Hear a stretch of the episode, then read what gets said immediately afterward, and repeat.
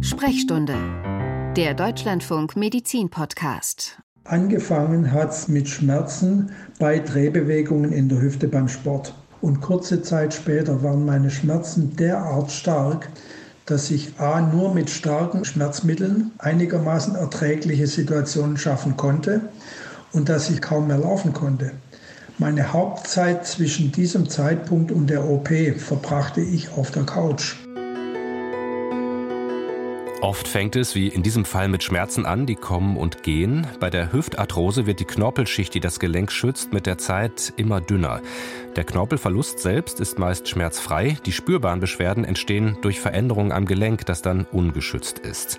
Etwa 5 Prozent aller Erwachsenen in Deutschland bekommen früher oder später ernste Probleme mit der Hüfte.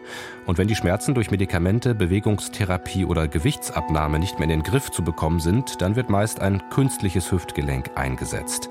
So eine Prothese kann ein Leben ohne Schmerzen und mit mehr Bewegungsfreiheit ermöglichen und die meisten Betroffenen machen gute Erfahrungen damit. Allerdings, es kann nötig sein, ein Implantat nach 10 bis 20 Jahren auszutauschen, was besonders die Therapieentscheidung bei jüngeren Patientinnen und Patienten beeinflusst. Hüftprobleme und künstliche Hüftgelenke. Darum geht es in dieser Ausgabe der Sprechstunde. Und wie immer beantworten wir später auch Fragen von Ihnen zum Thema und sprechen über Ihre Erfahrungen. Mein Name ist Lennart Püritz. Schön, dass Sie dabei sind. Hüftprobleme und künstliche Hüftgelenke. Als Experte dafür ist Professor Georgi Vassilev zugeschaltet. Er ist Direktor der Klinik für Orthopädie und orthopädische Chirurgie an der Universitätsmedizin Greifswald und Generalsekretär der Deutschen Gesellschaft für Endoprothetik. Hallo, Herr Vassilev. Schönen guten Morgen. Hallo. Danke, dass Sie heute dabei sind. Sehr gerne. Wir sprechen ja über Hüftprobleme und künstliche Hüftgelenke. Lassen Sie uns deshalb zum Anfang mal kurz darauf schauen, wie eigentlich ein gesundes Hüftgelenk aufgebaut ist.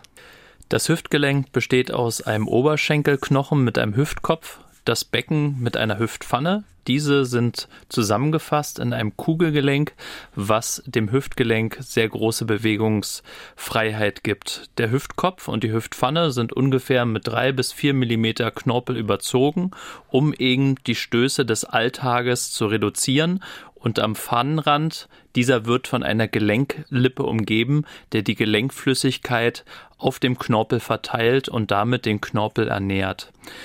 Um das Hüftgelenk herum ist eine relativ starke Kapsel. Warum ist die da? Die zum einen stabilisiert sie das Hüftgelenk, dass die Kugel nicht aus der Pfanne herausspringt. Und zum anderen, wenn sie stehen, brauchen sie dafür keine Muskelkraft. Es stabilisiert also das Hüftgelenk in endgradigen Bewegungen. Mhm. Und wir wissen auch, dass die Stöße, die auf das Hüftgelenk wirken, viel größer sind als das eigene Körpergewicht. Bis zum Neunfachen des Körpergewichtes muss das Hüftgelenk aushalten. Und um das Hüftgelenk herum haben wir relativ starke Muskeln, die gehen, Rennen und Springen ermöglichen. Mhm. Wie viele Menschen entwickeln denn jetzt im Laufe ihres Lebens tatsächlich so große Probleme, dass sie letztendlich ein künstliches Hüftgelenk brauchen? Hier sind die Daten relativ äh, indifferent. Letztlich ist es so, dass ungefähr 30 Prozent über äh, 60-Jährige eine arthrotische Veränderung entwickeln. Und dann gibt es noch bestimmte Risikofaktoren. Also wenn Sie Risikofaktoren mitbringen, wie zum Beispiel eine Fehlform des Hüftgelenkes haben Sie zum Beispiel eine hundertprozentige Wahrscheinlichkeit, um das 50. oder 60. Lebensjahr ein Verschleiß des Hüftgelenkes mitzubringen. Mhm. Lassen uns das nochmal einzeln durchgehen. Arthrotische Veränderung haben Sie gesagt. Also schauen wir nochmal darauf, welche Prozesse am Hüftgelenk rufen letztendlich die Schmerzen und die Probleme hervor. Stichwort Arthrose hatten Sie ja schon genannt. Genau, also letztlich ist es so, ich hatte vorhin von dem Knorpelüberzug gesprochen. Dieser wird mit dem zunehmenden Alter oder mit dem zunehmenden Verschleiß dünner. Es entstehen um das Hüftgelenk herum Anbauten. Das heißt also, die Beweglichkeit des Hüftgelenkes wird immer geringer.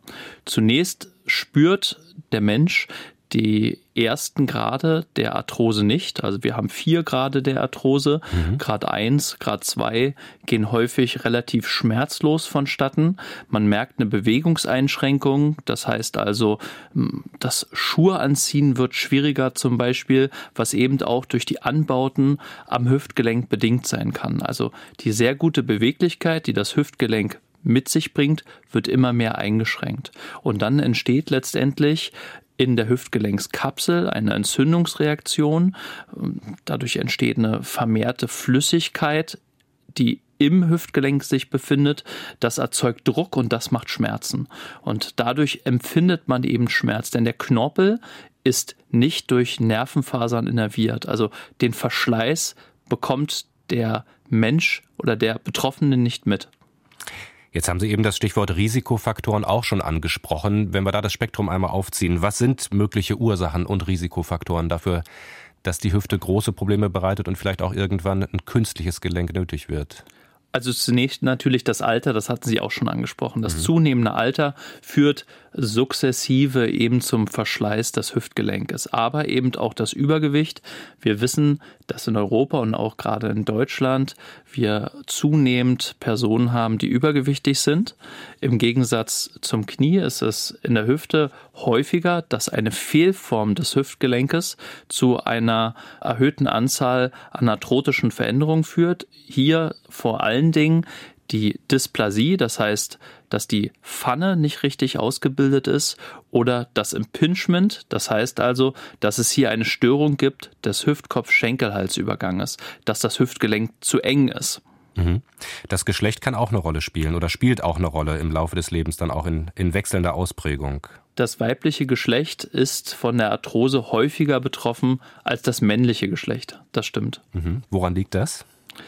Das liegt vor allen Dingen daran, dass das weibliche Geschlecht häufiger an einer Dysplasie, das heißt also an einer Minderüberdachung des Hüftkopfes, äh, erkrankt sind. Das heißt also, die Hüftpfanne hat sich in der Entwicklung nicht richtig ausgebildet und diesbezüglich bilden die Damen einfach häufiger eine Arthrose aus. Wie wird denn so ein Hüftschaden letztendlich diagnostiziert und wie wird abgeschätzt, wie groß und fortgeschritten das Problem schon ist? Also erstmal untersucht man den Patienten, man führt eine Anamnese durch, ähm, es wird gefragt, wann treten Schmerzen auf? Ist es letztendlich ähm, nur der Morgenschmerz, der Anlaufschmerz, wenn man sich aus dem Bett ins Gehen bewegt? Ist es der Belastungsschmerz? Das heißt also zum Beispiel nach sportlichen Belastungen tritt es generell bei Bewegung auf oder vornehmlich in der Nacht. Mhm. Treten Nachtschmerzen auf, dann ist die Arthrose schon sehr fortgeschritten. Was sind denn Warnzeichen, bei denen man sich auf jeden Fall medizinische Hilfe holen sollte oder zumindest mal diagnostische Hilfe erstmal, um das abzuklären? Letztlich ist es so, dass der Hüftschmerz, der durch eine Arthrose bedingt ist, vor allen Dingen in der Leiste auftritt. Das mhm. heißt also, treten belastungs-, bewegungsabhängige Schmerzen in der Leiste auf, die nicht rückläufig sind, also nicht zurückgehen durch Schonung, dann sollte man sich beim Arzt vorstellen. Mhm. Wenn jetzt da tatsächlich größere Hüftprobleme festgestellt, diagnostiziert werden, dann kommt die Behandlung. Und da kommen anfangs oder wenn die Schmerzen noch nicht so groß sind, erstmal nicht operative Verfahren zum Einsatz. Das ist vollkommen richtig. Letztlich ist es so, die beste nicht äh, operative Maßnahme ist die Prävention. Mhm. Das heißt also äh, die Gewichtsabnahme, ähm, das heißt also unter einem BMI von 25 ist eine präventive Maßnahme. Das Bewegungstraining mit gelenkschonenden Sportarten wie Schwimmen und Radfahren und die Vermeidung von unphysiologisch belastenden Aktivitäten im Alltag wie Joggen oder Richtungswechselsportarten wie Tennis. Das haben wir als Risikofaktor vorhin ein bisschen unterschlagen. Mhm. Also das heißt, gerade Tennisspieler Boris Becker, ähm, der hat zwei künstliche Hüftgelenke ähm, und zwei künstliche Sprunggelenksprothesen. Das heißt also, gerade diese Sportarten sind mit erhöhten Belastungen auf das Hüftgelenk assoziiert. Welche Rolle spielen Medikamente bei der Therapie, auch bei der nicht operativen Therapie? Also letztlich ist es so, gehen geht durch eine Prävention, das heißt also durch eine Lifestyle-Veränderung die Schmerzen nicht zurück, dann kann man hier ein entzündungshemmendes Medikament geben. Antiphlogistika nennen wir das. Diese wirken vornehmlich auf die äh, Entzündungsrezeptoren, aber haben auch eine schmerzhemmende Wirkung. Mhm. Wann ist dann der Punkt gekommen, um tatsächlich über eine Operation, über ein künstliches Hüftgelenk nachzudenken? Welche Parameter legen Ärztinnen und Ärzte da zugrunde? Wir hatten ja eben erwähnt, dass wir zum einen präventiv vorgehen, zum anderen durch eine Lifestyle-Veränderung und durch eine medikamentöse Therapie. Wir müssen dann noch ergänzen, dass auch die physiotherapeutischen Maßnahmen eine große Rolle spielen. Das heißt also die Bewegungstherapie, die manuelle Therapie und jegliche Form von Strom, Ultraschallverfahren können hier hilfreich sein, um Symptome zu lindern. Und die Kombination aus medikamentöser und physiotherapeutischer Behandlung, die nicht dazu führt, innerhalb von drei bis sechs Monaten, dass die Schmerzen so gelindert werden, dass ihre Lebensqualität wieder steigt, dann ist die Indikation also für ein künstliches Hüftgelenk oder für eine operative Maßnahme gegeben. Mhm. Dann wollen wir an dieser Stelle mal auf ein konkretes Beispiel blicken über seine Erfahrung mit einer Hüftoperation, was im Vorfeld bedacht werden musste und wie es sich jetzt danach lebt. Darüber hat meine Kollegin Annike Meyer mit einem Betroffenen gesprochen. Das einschneidende Erlebnis war bei einer Fahrradtour. Da habe ich gespürt, dass ich auf der linken Hüfte beim Bergfahren solche Schmerzen hatte, dass es deutlich beeinträchtigend war. Schon länger hat der damals knapp 60-jährige sportbegeisterte Ingenieur Beschwerden gehabt, aber jetzt werden die Schmerzen immer schlimmer. Ein Besuch beim Orthopäden bringt eine klare Diagnose, fortgeschrittene Arthrose. Er wird mit der Empfehlung für eine linksseitige Hüft-OP ins Krankenhaus überwiesen. Ich war etwas überrascht nach der ersten Untersuchung, als der Chefarzt mir offeriert hat, es gibt noch eine Unklarheit zu regeln, wir wollen eine zweite Untersuchung. Dann hatte ich einen zweiten Termin gemacht und Danach hieß es, der Chefarzt will mit Ihnen ein persönliches Gespräch. Und da hatte ich schon Bedenken, was passieren könnte. Und tatsächlich, der Arzt hat keine guten Nachrichten. In Ihrem Oberschenkel ist was drin, das wir nicht genau diagnostizieren können. Wir empfehlen Ihnen eine weitere ärztliche Untersuchung. Und zwar empfehlen wir die Untersuchung in der onkologischen äh, Orthopädie. Und das diese Aussage hat mich richtig verspult. Glücklicherweise bekommt er schnell einen Termin und nach der Untersuchung durch den Onkologen sieht die Welt wieder hoffnungsvoller aus. Machen Sie sich keine Sorgen. Wir erkennen kein Problem. Wir diagnostizieren eine sogenannte fibröse Dysplasie. Das sind Verwachsungen im Oberschenkelknochen, die in der Jugend entstanden sein können, die irgendwann im Laufe des Lebens entstanden sein können. Ist nicht schlimm. Wir operieren. Eine Operation ist trotz der Verwachsung möglich, da sind sich die Ärztinnen und Ärzte sicher. Aber möglicherweise macht die fibröse Dysplasie es sinnvoll, das neue Gelenk einzuzementieren. Die Entscheidung will der Operateur erst treffen, wenn er während des Eingriffs sehen kann, was Sache ist. Außerdem soll eine Knochenprobe entnommen werden, um auszuschließen, dass es sich doch um Krebs handelt. Ja, dann bin ich in OP. Um acht rum erinnere ich mich, glaube ich, aufgewacht im Aufwachraum das lächelnde Gesicht des Operateurs vor mir mit der Aussage, alles in Ordnung, jetzt warten wir, dass sich alles bessert und wieder zusammenwächst. Nach dem Schreck im Vorfeld verläuft die Einheilung der neuen Hüfte ohne Probleme. Die Reha-Maßnahme kann wie geplant fünf Tage nach der OP beginnen. Und meine Besuche waren immer einhellig der Meinung, was, du läufst aber schon wieder richtig rund.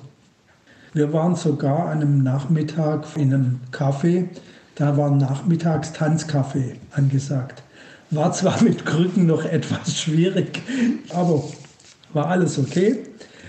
Und wie gesagt, die Erfahrung aus dieser Operation war, du kannst wieder sehr viel machen. Und die Zeit hat gezeigt, ich kann eigentlich alles machen, was ich will. Einschließlich Fahrradfahren, einschließlich Getränkekisten Keller runtertragen. Es ist alles möglich. Eine Reportage von Annike Meyer. Da steckten jetzt sehr viele Aspekte zum Thema Hüft-OP drin. Herr Vassilev, fangen wir mal mit der Frage an, wann kommt eine Hüft-OP trotz großer Probleme vielleicht nicht in Frage? In der Reportage war ja zum Beispiel von Verwachsungen die Rede, die erst überprüft werden mussten. Also wenn wir führen natürlich für die Indikation, ob ein künstliches Hüftgelenk, ob es so weit ist oder nicht, natürlich immer ein Röntgenbild durch.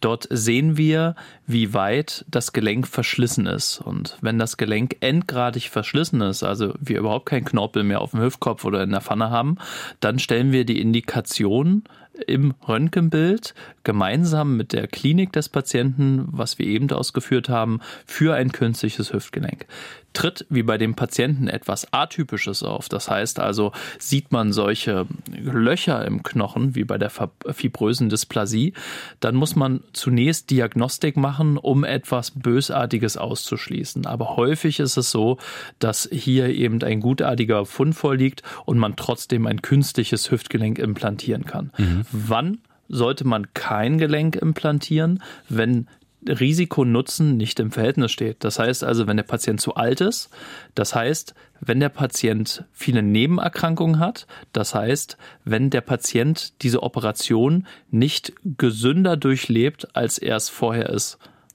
Er soll natürlich von so einer elektiven Operation profitieren. Und wenn das Risiko besteht, dass während der Operation aufgrund des Gesundheitszustandes des Patienten etwas passiert, dann sollte man von so einer Operation Abstand nehmen. Jetzt gibt es ja auch ganz unterschiedliche Arten von Hüftprothesen. Welche Vor- und Nachteile haben die jeweils und für wen kommen die in Frage? Also letztlich ist es so, ähm, die Standard-Endoprothesen, das heißt also, aus, besteht immer aus einer Metallschale und aus einem ähm, Hüftschaft. Die Metallschale ersetzt den Knorpel in der Hüftpfanne und der Hüftschaft ersetzt letztendlich den Hüftkopf. Der wird in den Oberschenkelknochen hineingesteckt und beide Metall sozusagen Implantate wachsen in den Knochen ein. Mhm. An der Hüfte bestehen sie häufig aus Titanlegierungen. Dann gibt es ein Innenleben der Metallschale, also der Pfanne, und das ist häufig Polyethylen oder Keramik. Und auf dem äh, Oberschenkelknochenschaft wird ein Kopf aufgesetzt, der häufig aus Keramik oder Metall besteht. Das sind erstmal die Grundkomponenten. Und dann gibt es ganz unterschiedliche Ausführungen der, des Oberschenkelschaftes. Das heißt also, es gibt sehr kurze Modelle und es gibt längere Modelle. Es gibt die unzementierte und die zementierte Variante. Davon war ja auch in der Reportage die Rede. Ne? Exakt, richtig. Das heißt also, ähm, die Pfanne ist heute immer gleich. Das ist eine runde Schale die so halb rund ist und sozusagen der, der Pfanne nachempfunden wird.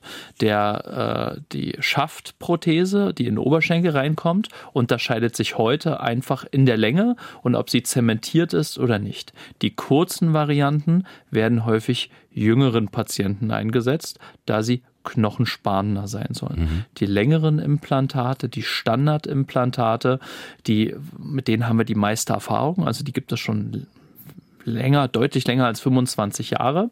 Ähm, die haben, zeigen auch sehr gute Ergebnisse.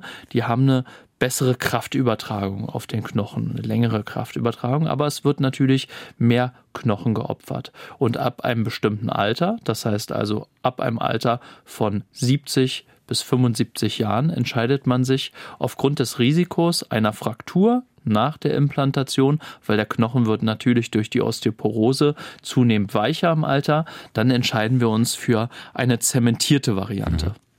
Wie hoch ist die Erfolgsquote einer Hüft-OP, zum Beispiel gemessen daran, wie zufrieden und beschwerdefrei die Betroffenen danach mit der Prothese im Alltag sind?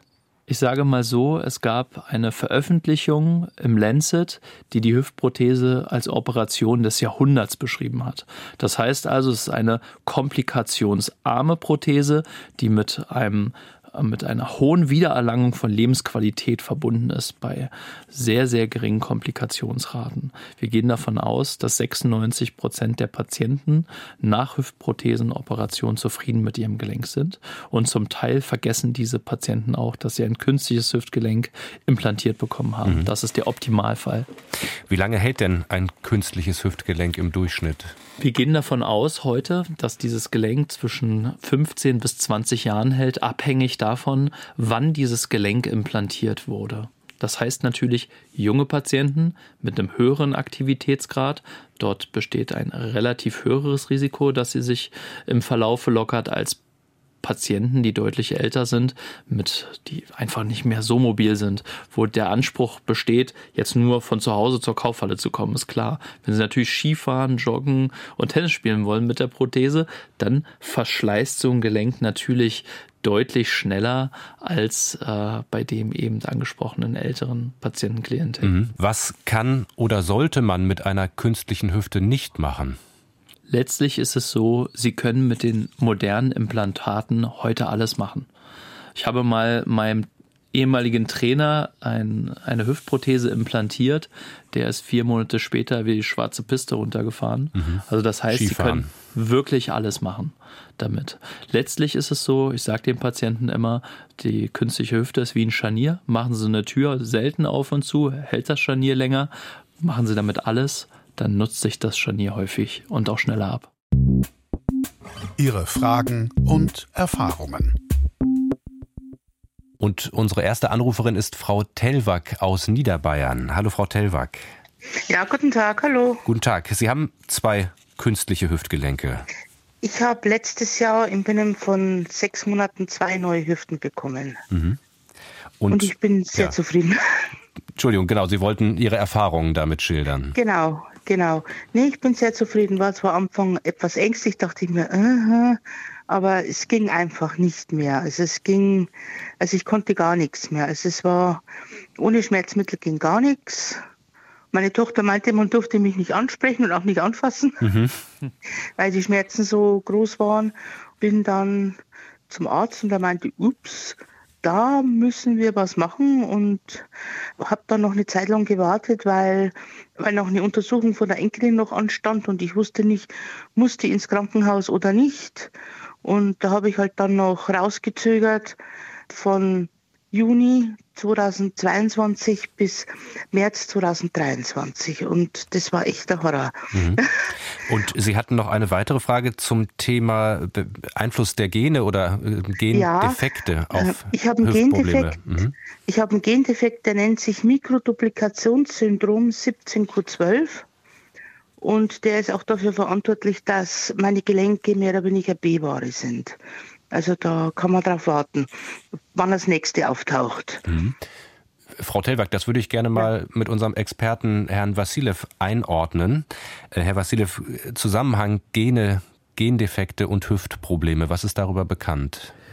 Es gibt eben diesen familiären Zusammenhang zwischen einer verfrühten Arthrose oder vor allen Dingen auch der Entstehung einer Hüftdysplasie oder Risiko für eine Hüftdysplasie. Wir sind ja jetzt gerade am Hüftgelenk die gibt es schon. Und natürlich gibt es auch diese ganz seltenen Erkrankungen, Gendefekte, die dazu führen, dass Patienten sehr, sehr früh Verschleißerscheinungen in den Gelenken entwickeln. Aber es ist was sehr, sehr Seltenes. Und das gehört nicht zum Alltag unseres therapeutischen und diagnostischen Handelns dazu. Mhm. Vielen Dank für den Anruf, Frau Tellwack.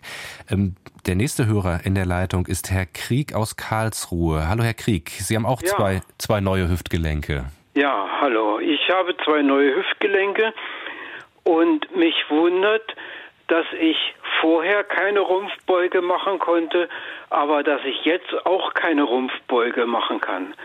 Äh, ich mache jeden Morgen Gymnastik und Dehnübungen und hoffe, dass das sich irgendwann verbessert. Aber warum ist die Beweglichkeit immer noch so schlecht? Mhm. Herr Vassilev, die Frage würde ich direkt an Sie weiterleiten. Letztlich ist es ja so, dass eine Rumpfbeuge zum einen natürlich auch durch die Beweglichkeit des Hüftgelenkes bedingt wird, aber auch durch die Beweglichkeit des Rückens. Und entwickelt man eine Arthrose, dann ist meistens auch die Wirbelsäule äh, verschlissen oder zeigt zumindest Verschleißerscheinungen. Das heißt also, es muss nicht unbedingt nur am Hüftgelenk liegen. Die Beweglichkeit der Hüfte ist ja jetzt ganz gut nach den künstlichen Gelenken, oder? Die Schuhe anziehen, das ist jetzt kein Problem mehr. Aber zum anderen natürlich, der Körper altert und auch um das Hüftgelenk herum altern wir und somit wird auch in anderen Bereichen des Körpers die Beweglichkeit geringer. Und das kann zum einen der Grund sein und zum anderen ist es eben so, dass man nicht mehr ganz so kraftvoll im Alter ist, wie man es noch in ganz jungen Jahren ist. Das heißt also, man muss deutlich mehr trainieren, um die Kraft zurückzuerlangen. Herr Krieg, ja, ich bin halt Ingenieur und denke, ein Kugelgelenk müsste sich halt frei bewegen können macht es auch, tut es auch und das ist vollkommen richtig und dadurch haben sie auch viel Beweglichkeit zurückgewonnen. Das ist aber nicht die alleinige Erklärung, warum sie jetzt keine Rumpfbeuge mehr machen können. Herr Krieg, vielen Dank für Ihren Anruf. Ähm, jetzt sind wir mit Christiane Gloger verbunden aus Dresden. Hallo, Frau Gloger. Hallo, guten Morgen. Guten Morgen. Guten Morgen.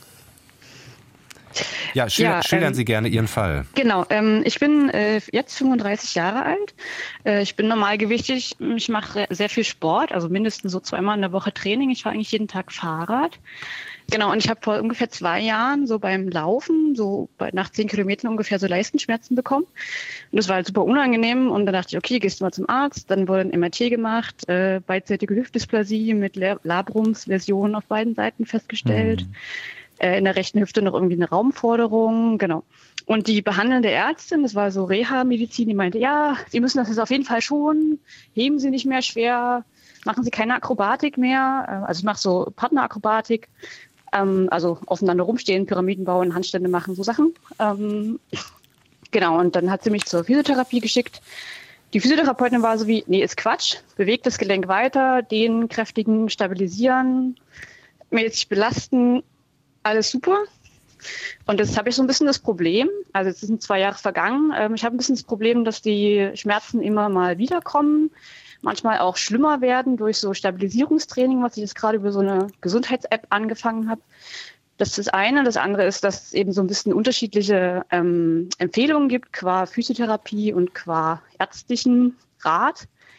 Äh, also der, die, die ärztliche Empfehlung war dann, naja, wir könnten die Oberschenkel irgendwie korrigieren, also die Oberschenkelstellung in der, in der Hüfte. Ähm, und das war so ein bisschen das eine, wo ich dachte, oh, jetzt irgendwie sechs Monate lang ähm, nicht laufen können ist irgendwie auch nicht so richtig eine Option. Künstliches Hüftgelenk ist auch nicht so richtig eine Option, weil noch zu jung. Mhm. Und das andere Problem ist so ein bisschen, dass sozusagen die konservativen Therapien auch sich so ein bisschen erschöpfen, einfach weil die Ärztin sagt, naja, sie kann nicht so oft zum Beispiel manuelle Therapie verschreiben, weil es einfach irgendwann der Verschreibungsrahmen ausgeschöpft ist mit der Diagnose. Mhm. Sie braucht halt irgendwie eine neue Diagnose, damit sie wieder manuelle Therapie verschreiben kann. Ich stehe so ein bisschen da und denke mir, naja, ich habe manchmal so schlimme Schmerzen, dass ich nicht schlafen kann. Ähm, und es ist so intermittierend und ich habe nicht so richtig eine, eine Perspektive. Frau Gloger, vielen Dank äh, für den Bericht, Herr Vassilev. Die Perspektive kann ich, Fall. Ja. ja, die Perspektive kann ich Ihnen geben. Es ist so die symptomatische Hüftdysplasie. Die wird zunächst konservativ behandelt, das haben sie gemacht. Aber der Grund dafür, dass sie Schmerzen haben, ist der Labrumriss. Das haben sie schon richtig umschrieben. Damit beginnt der Schmerz in der Hüfte. Und die adäquate Therapie der sage ich mal, frustran konservativen Therapie ist die Korrektur der Überdachung des Hüftkopfes. Früher hat man die Umstellung des Oberschenkelknochens durchgeführt. Heutzutage korrigiert man bei den meisten Patienten die Hüftpfanne. Und damit können wir 90, 95 Prozent der Patienten zufriedenstellen. Das ist eine etablierte Methode, um eben auch das künstliche Hüftgelenk weit nach hinten zu schieben. Denn Patienten, die sehr früh Hüftschmerzen oder Leistenschmerzen haben, bei symptomatischer Hüftdysplasie, entwickeln auch deutlich früher eine Arthrose als andere. Also nicht mit 60, 70 Jahren, sondern mit 50 benötigen diese Patienten ein künstliches Hüftgelenk. Das heißt also, um das zu vermeiden, sollten Sie sich einen Spezialisten vorstellen, der sich damit gut auskennt und Sie diesbezüglich zumindest beraten kann, was für Optionen es fernab der konservativen Therapie gibt, denn diese wirkt bei Ihnen mhm. nicht mehr so gut. Frau Gloger, vielen Dank für Ihren Anruf. Vielleicht noch ganz kurz eine Mail, die uns von einer Hörerin erreicht hat. Sie sagt, nach der Hüft-OP ist ein Bein ein Zentimeter kürzer. Woran kann das liegen? Also ich hoffe, dass nach der Hüftoperation das äh, operierte Bein länger ist, denn das kann eben entstehen dadurch, dass wir bei der Hüftoperation darauf schauen, dass das Gelenk stabil ist. Also das operierte Gelenk ist meistens nicht kürzer, sondern länger, um die Stabilität herzustellen. Mhm. Das sollte natürlich nicht länger sein bei den meisten Patienten als einen halben Zentimeter im Vergleich zur Gegenseite.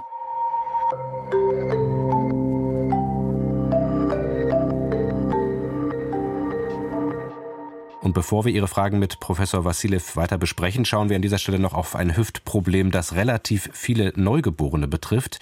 Die angeborene Hüftdysplasie, eine Fehlbildung des Hüftgelenks. Wird die im Kleinkindalter übersehen, bereitet Sitzen oder Stehen im Erwachsenenalter Schmerzen. Um den Alltag zu bewältigen, sind dann oft Medikamente nötig. Wie so eine Hüftdysplasie in jungem Alter möglichst früh erkannt und effektiv behandelt werden kann, darüber habe ich vor der Sendung mit Professorin Anna-Kathrin Hell gesprochen. Sie leitet die Kinderorthopädie an der Universitätsmedizin in Göttingen.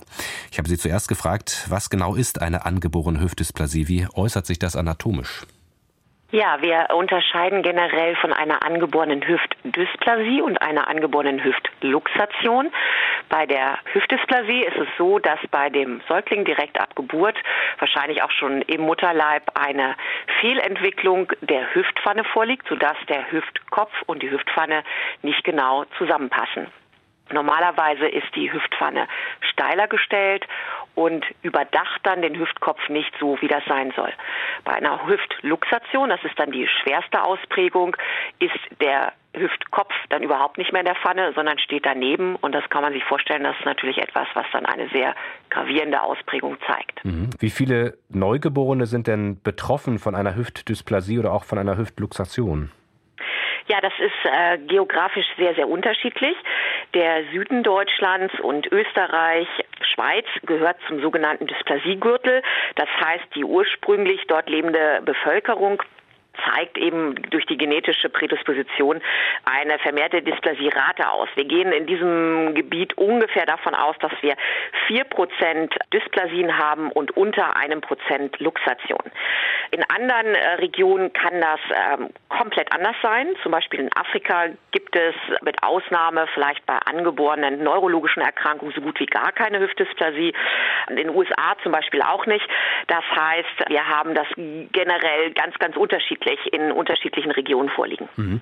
Was bedeutet das denn für die Ursachen einer Hüftdysplasie? Sie haben jetzt eben schon die genetische Disposition angesprochen. Ja, das wissen wir noch nicht ganz genau. Wie so oft in der Medizin reden wir von einem multifaktoriellen Geschehen. Wir kennen bestimmte Faktoren, die eine Rolle zu spielen scheinen. Das ist zum Beispiel die sogenannte Beckenendlage. Normalerweise ist es ja so, dass ein Embryo mit dem Kopf zuerst sozusagen im kleinen Becken im Mutterleib zu liegen kommt. Und wenn das andersrum ist, also eine Steißlage oder eine Beckenendlage, also dass der Po sozusagen im kleinen Becken liegt, dann weiß man, dass, dass dies für eine Hüftdysplasie prädisponieren kann. Des Weiteren wissen wir, dass überdurchschnittlich viele Mädchen betroffen sind. Je nach Literatur ist das 7 zu 1, 9 zu 1 mehr Mädchen als Jungen. Und wir wissen, dass es sogenannte Dysplasiefamilien gibt, also dass es äh, Familien gibt, wo die Elterngeneration und Großeltern schon eine Dysplasie hatten. Mhm. Also ganz viele verschiedene Ursachen. Wenn wir auf die Diagnostik schauen, inzwischen gehört ein Ultraschall der Hüfte zur Standardvorsorge im Säuglingsalter. Welche Auswirkungen hat denn die moderne Diagnostik für die Früherkennung und dann auch für die Therapie von Hüftdysplasien? Ja, da sind wir in Deutschland in einer sehr komfortablen Lage. Wir haben ja die sogenannten U-Untersuchungen im Kindes- und Jugendalter, wo standardisiert unser Nachwuchs angeschaut wird und dort wird die Hüftdysplasie bei der U3, das ist die Untersuchung zwischen vier und sechs Wochen, mit untersucht. Die Untersuchung ist einmal natürlich, dass man die Krankengeschichte erfragt, also ob es in der Familie schon vorliegt, ob eben lange in der Schwangerschaft eine Beckenendlage vorlag. Dann ähm, wird natürlich das Kind klinisch untersucht und dann wird ein Ultraschall durchgeführt. Und wenn man etwas früh erkennen kann, dann zeigt das auch natürlich, dass sich eine Therapie frühzeitig einleiten kann. Generell kann man sagen, je früher die Therapie startet, desto besser ist das. Welche Behandlungsmöglichkeiten gibt es denn bei Hüftdysplasie oder auch Hüftluxation, wenn Sie da erstmal das komplette Behandlungs mhm, Behandlungsspektrum? mögliche mhm. Behandlungsspektrum aufzeigen? Ja. Genau, wir haben in der Medizin haben wir ein Arsenal von verschiedenen Behandlungen und eine sozusagen adäquate, evidenzbasierte Behandlung startet mit einer Spreizhosenbehandlung. Da gibt es ganz viele verschiedene Modelle. Ein sehr gängiges Modell ist die sogenannte Tübinger Schiene. Dort wird das Kind oder der Säugling in eine Hockstellung gebracht, um eine bessere Zentrierung des Hüftgelenkes in der Pfanne zu erreichen und damit kann dann ein schnelleres Nachreifen im Normalfall stattfinden.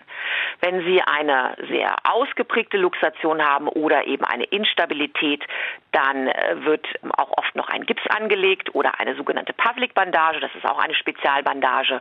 Und bei sehr schweren Fällen, also wenn eine Luxation vorliegt, dann hängt es sehr vom Alter ab. Bei den kleinen Kindern versucht man im Normalfall eine sogenannte Overhead-Extension. Das heißt, die ziehen sehr vorsichtig am Bein, um dieses Hüftgelenk, was ja aus Knorpel besteht, ganz langsam auf die Ebene der Pfanne herunterzubekommen. Das ist ja bei der Luxation meistens höher stehend. Und dann in einem zweiten Schritt können Sie durch eine leichte Abspreizung an diesem, mit diesem Zug eine Zentrierung erreichen. Und dann wird im Anschluss meistens eben ein Gips durchgeführt. Ja, und in den ganz schweren Fällen, wenn das nicht funktioniert oder eben primär äh, das Kind schon sehr viel älter ist, dann können operative Eingriffe notwendig werden. Wenn man jetzt sozusagen auf den langfristigen Therapieerfolg schaut, wenn frühzeitig diagnostiziert und adäquat behandelt wird, ähm, sind dann die betroffenen Kinder später im Leben völlig beschwerdefrei?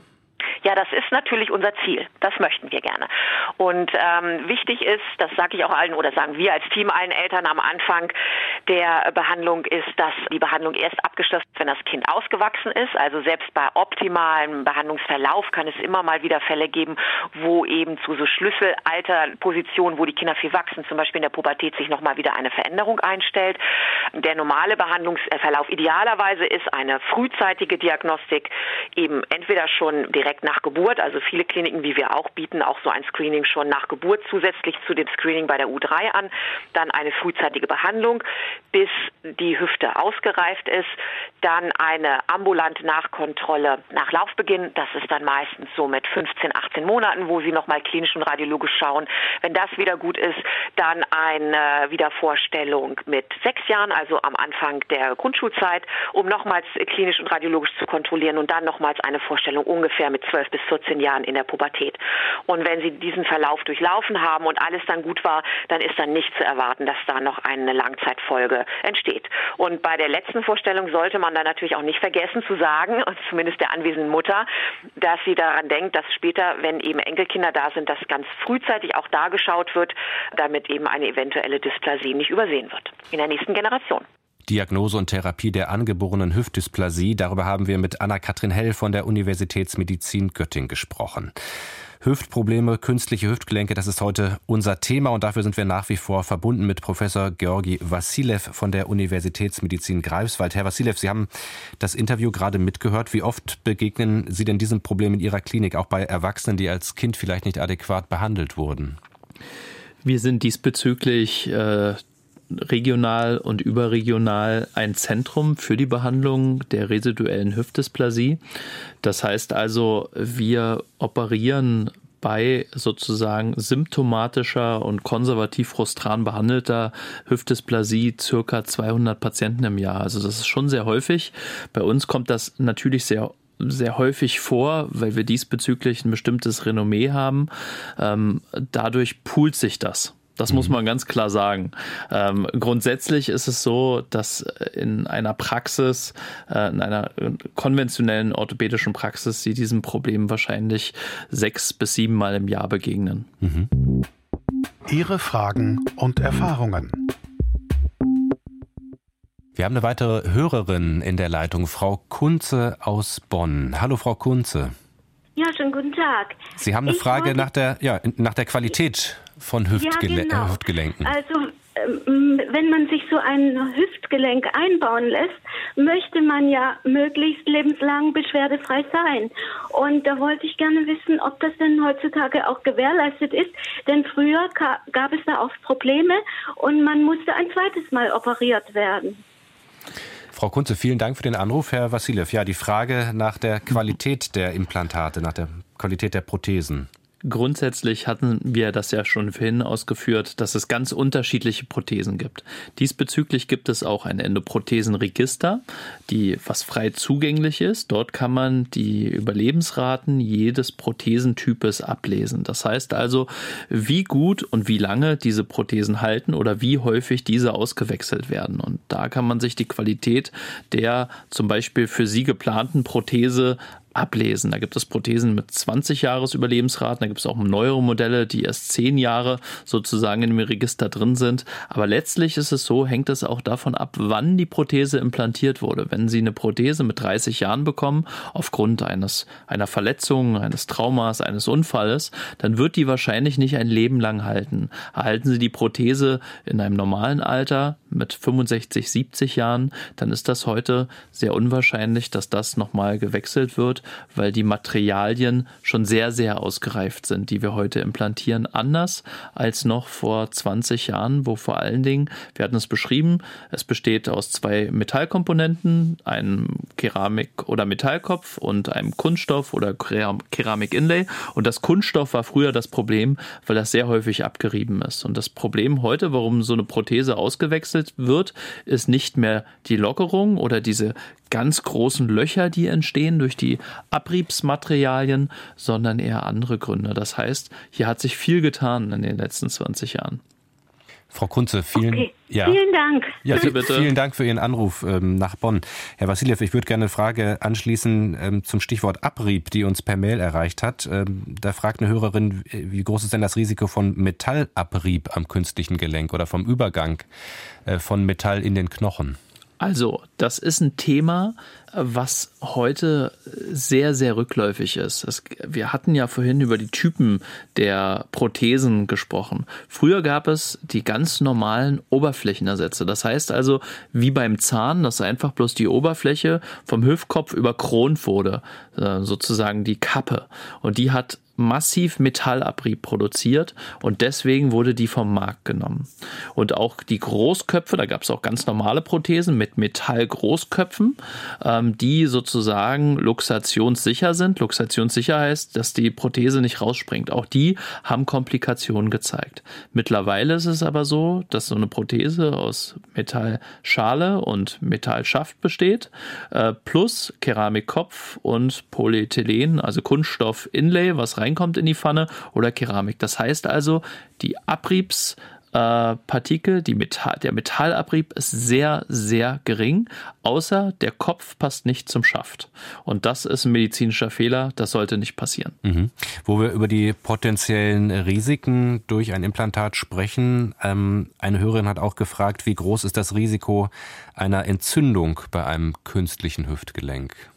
Also das Risiko einer Entzündung liegt um ein Prozent. Also wir gehen davon aus, dass es ein sehr überschaubares Risiko ist. Mhm. Aber das Risiko steigert sich bei Übergewicht, bei Infektherden im Körper, das heißt offene Stellen, bei Zähnen, die nicht saniert sind, wenn sie Karies haben oder andere Dinge. Diese ganzen Faktoren sollten optimiert werden. Ein weiteres Risiko sind natürlich andere Implantate im Körper, Herzklappen, Stents. Auch diese können sich infizieren aufgrund einer generalisierten bakteriellen Entzündung im Körper. Das heißt also, wenn Sie zum Beispiel eine Angina haben, auch das kann zum Streuherd führen und sowas kann sich im ganzen Körper absetzen. Das heißt also, vor einer Operation sollte man diese Herde saniert haben. Man sollte nicht gerade krank gewesen sein. Dann ist das Risiko liegt es um ein Prozent, also sehr, sehr gering.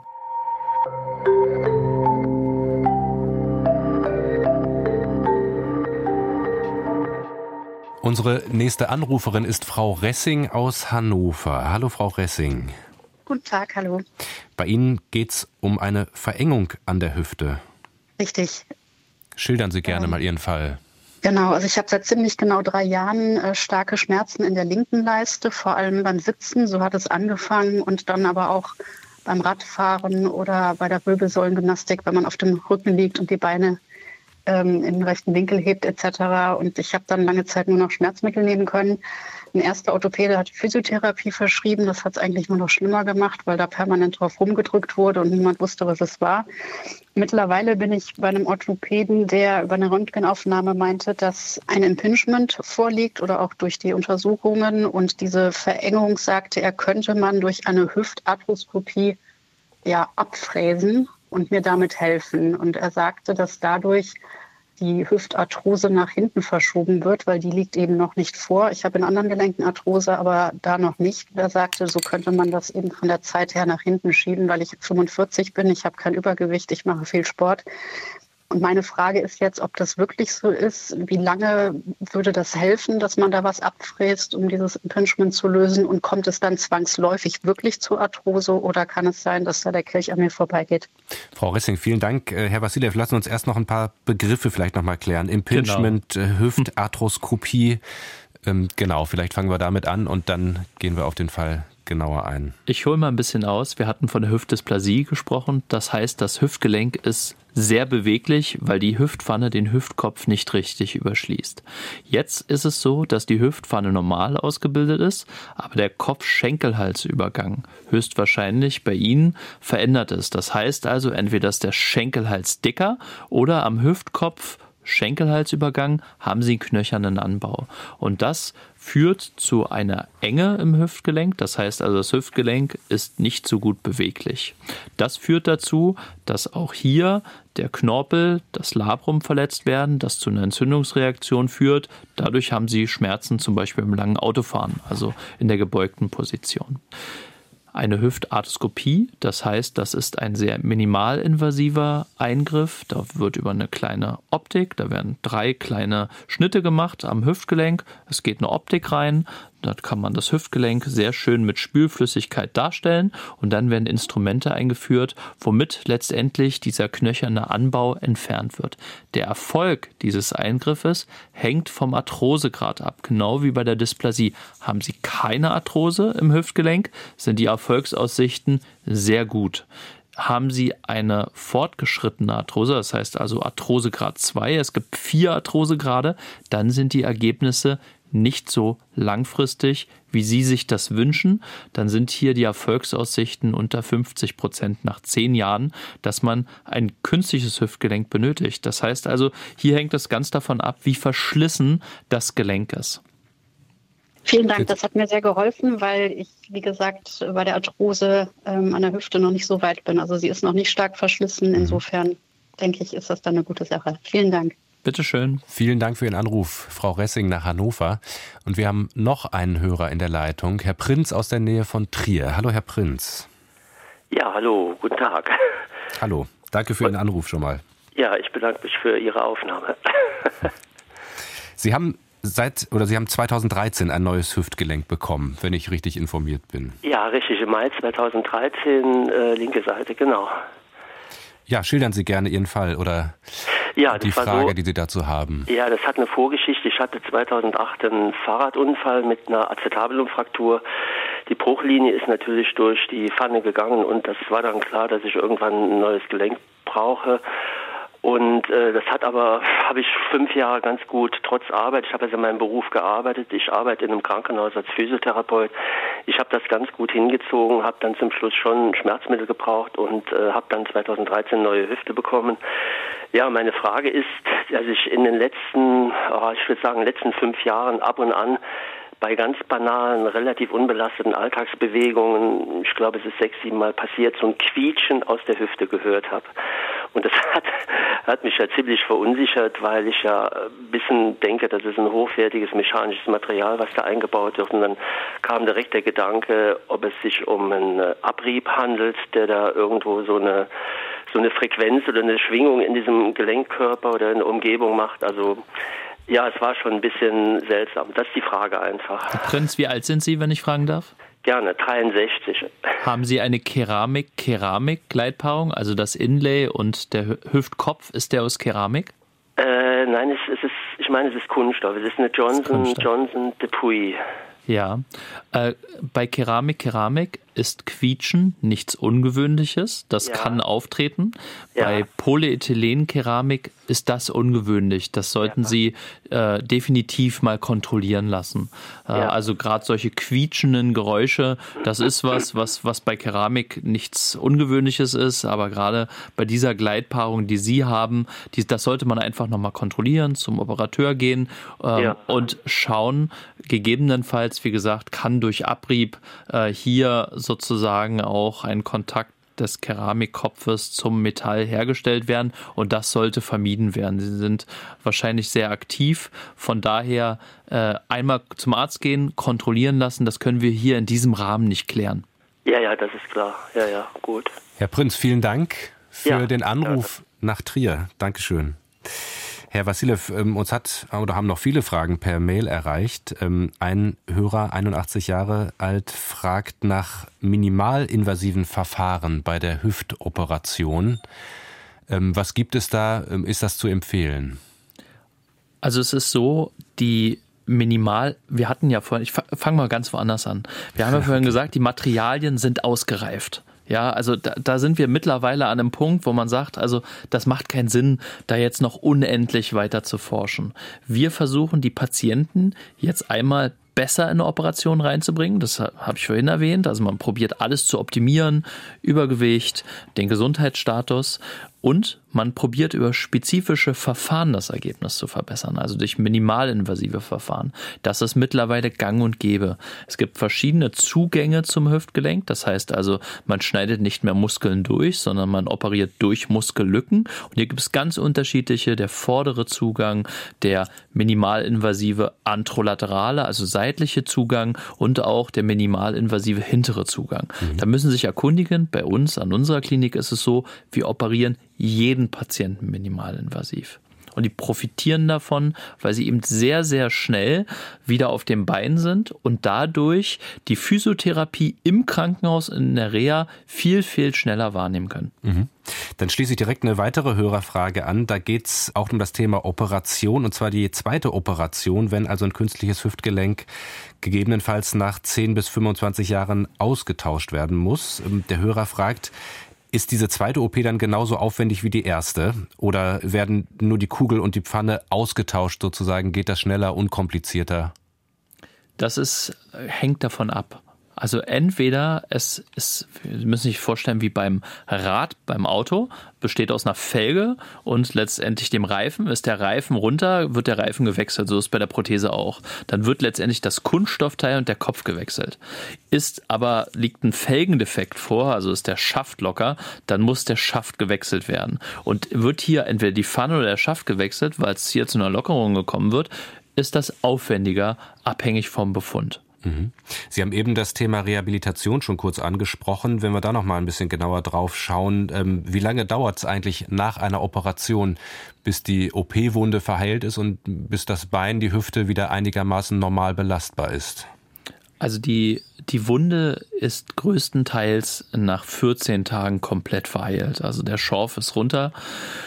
Die Patienten stehen direkt schon am Operationstag in unserem Klinikum, laufen und nach zwei bis sechs Wochen ist größtenteils schon wieder der ganze Spuk vorbei. Sie müssen insgesamt drei Monate etwas aufpassen, weil wir die Hüftgelenkskapsel oder viele Kliniken machen das, resizieren und nach drei Monaten ist die Kapsel sozusagen nachgewachsen, dass man hier keine sozusagen Einschränkungen mehr hat. Autofahren ist nach vier bis sechs Wochen wieder möglich, mhm. weil die Reaktion, das muss man natürlich auch wieder trainieren danach, ist natürlich etwas eingeschränkt. Mhm. Das heißt also, Sie können sehr schnell wieder relativ viel machen.